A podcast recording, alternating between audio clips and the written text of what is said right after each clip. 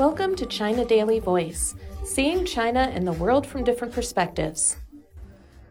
More than 1 billion people worldwide are obese, and the number is increasing. WHO estimates that by 2025, approximately 167 million people, adults and children, will become less healthy because they are overweight or obese. Obesity is a disease impacting most body systems. It affects the heart, liver, kidneys, joints, and reproductive system. People with obesity are also three times more likely to be hospitalized for COVID 19. Regular physical activity is not only good for physical health, but also mental health.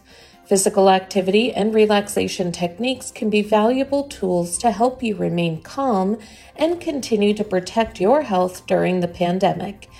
Here are various forms of physical activity and many simple exercises that can be done. Here are some recommended for everyone.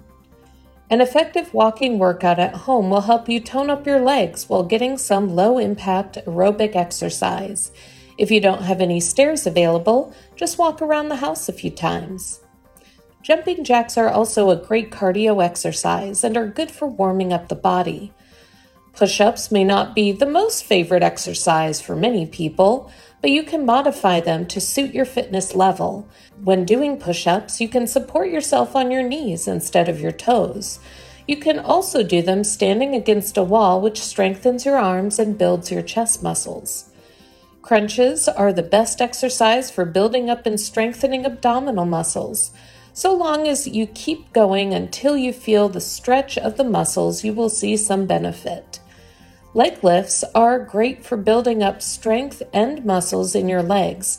If you find it hard to do the exercises with your legs straight, try bending them slightly.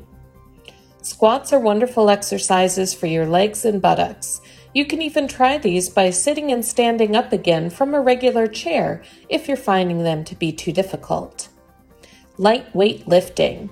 You don't need to go out and buy expensive weights for this. Just use whatever you find in your house. Start out with something lighter, such as a can of peas, and work yourself up to heavier items.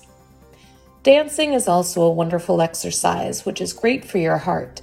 It can lift your spirits as well as give your overall mood a boost. That's all for today. This is Stephanie, and for more news and analysis, buy the paper. Until next time.